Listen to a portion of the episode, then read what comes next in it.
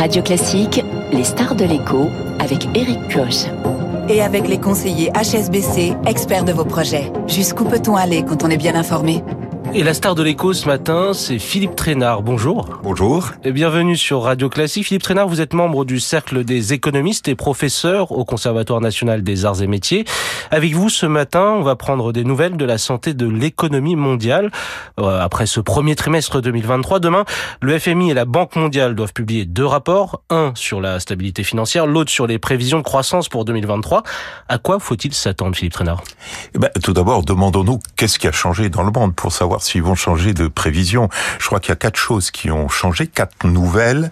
Certaines sont bonnes, d'autres sont mauvaises. Tout d'abord, l'activité a été euh, plus résiliente, notamment d'ailleurs grâce à une chaîne d'approvisionnement qui au niveau international a mieux fonctionné et une Chine qui est repartie.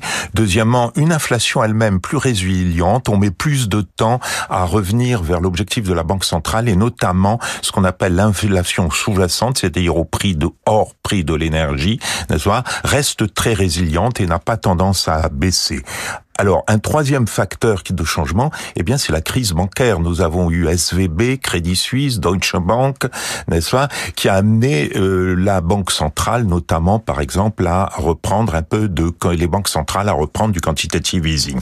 Enfin, dernier point, je crois qu'il faut le souligner, nous assistons à une fragmentation du monde, n'est-ce pas L'Arabie Saoudite, l'Iran, la Chine, la Russie se rapproche et on va de plus en plus vers une logique de bloc. Une multipolarisation euh, au niveau notamment du commerce. On a vu les routes commerciales se, euh, redessiner, se redéfinir au cours de cette année 2022-2023, euh, notamment dû aux différentes turbulences qu'on a pu vivre. Oui, tout à fait. Vous avez une recomposition du commerce mondial. On retourne tout d'abord vers son marché domestique. Il y a une plus grande euh, tendance à cela. Et deuxièmement, mais il n'y a pas que le commerce. d'approvisionnement notamment. Oui, euh, d'où des problèmes d'approvisionnement. Chacun veut sécuriser ses problèmes d'approvisionnement.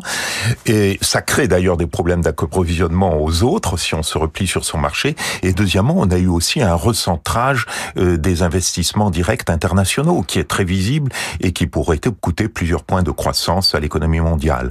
Hum, alors une certaine reprise, mais pourtant une reprise assez timide finalement et voire mitigée. Euh, L'Organisation mondiale du commerce a publié ses prévisions pour 2023, 1,7% euh, d'augmentation des échanges commerciaux pour cette année. C'est un point de moins euh, que les dix précédentes années euh, et surtout c'est moins que la reprise post-crise financière de 2008. Faut-il s'en inquiéter?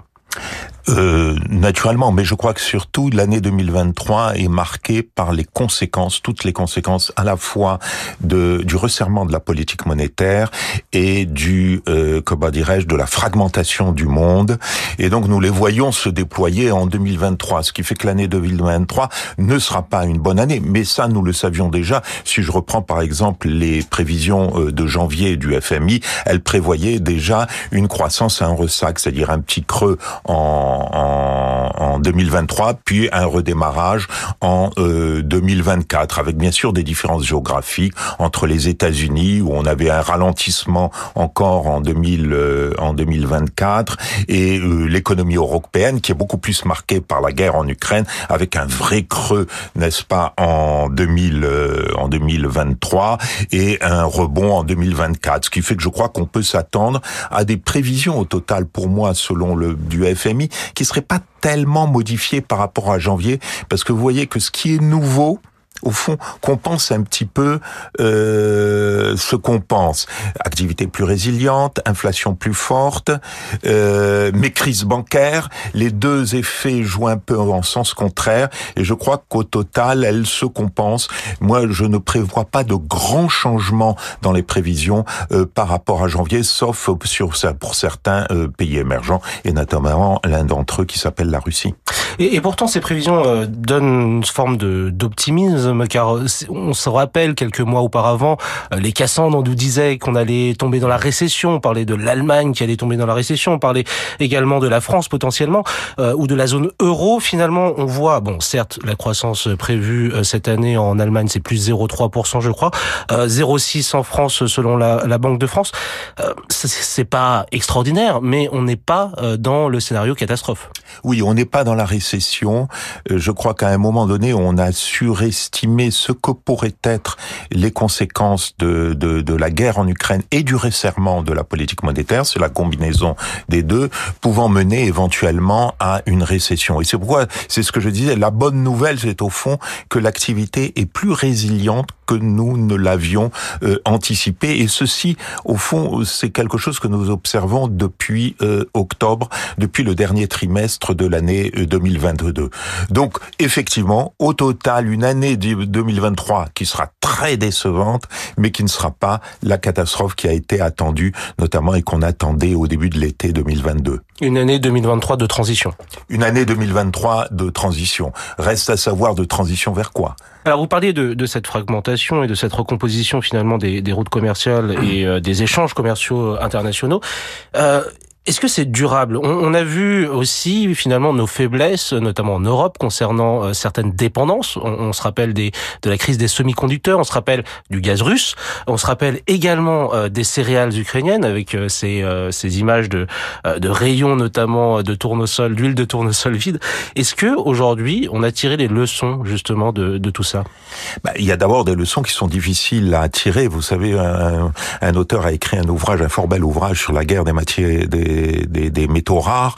Ça, nous avons besoin pour fabriquer des batteries, pour fabriquer des, des, une partie des parties d'avions, etc. De, de métaux très rares que nous importons, soit de zones en guerre civile, soit de zones avec lesquelles nous avons des tensions énormes. Je pense que c'est un phénomène là structurel que nous observons parce que qu'observons-nous? Nous observons la montée des sanctions économiques dans le monde, des sanctions à vocation internationale, n'est-ce pas? Nous en avons de plus en plus et les sanctions vous incitent à la formation des blocs parce que pour vous protéger contre les sanctions, ben vous avez à trouver un, ami, un, un, un partenaire qui est un peu comme vous, premier point, et à rompre avec les autres partenaires qui vous sanctionnent. Donc on est dans des logiques de blocs. Donc quelque part, nous allons voir se constituer de, de grands blocs, n'est-ce pas, avec peu de transactions entre ces blocs. La fragmentation du monde est en cours. Les sanctions économiques y contribuent très largement. Une logique de blocs, je suppose, notamment dominée par deux d'entre eux, euh, celui des États-Unis, celui de la Chine. Pourtant, entre eux, ces, ces deux blocs-là, les échanges sont les plus importants au monde pour le moment.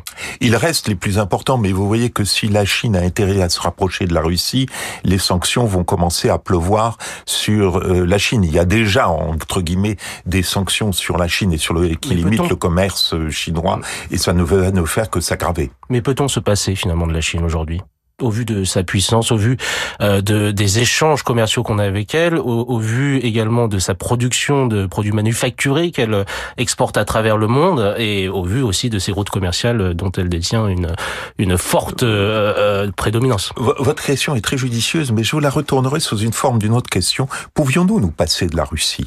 La réponse exemptée avant la guerre en Ukraine était non. Je crois que pour la Chine, ça va être la même chose. Et ce que vous voyez aujourd'hui dans la baisse des flux d'investissements directs internationaux, c'est en fait le désamour à l'égard de la Chine. C'est-à-dire qu'on ne veut plus prendre le risque de la Chine et on investit euh, ailleurs. Alors, c'est vrai, nous sommes dépendants d'un certain nombre de ces partenaires pour les fameux métaux rares, métaux rares dont nous avons besoin, notamment, par exemple, pour la transition écologique. Alors justement, euh, l'Union européenne a mis en place son euh, fameux Raw Material Act concernant justement cette souveraineté concernant les, euh, les métaux rares. Est-ce qu'on va y arriver?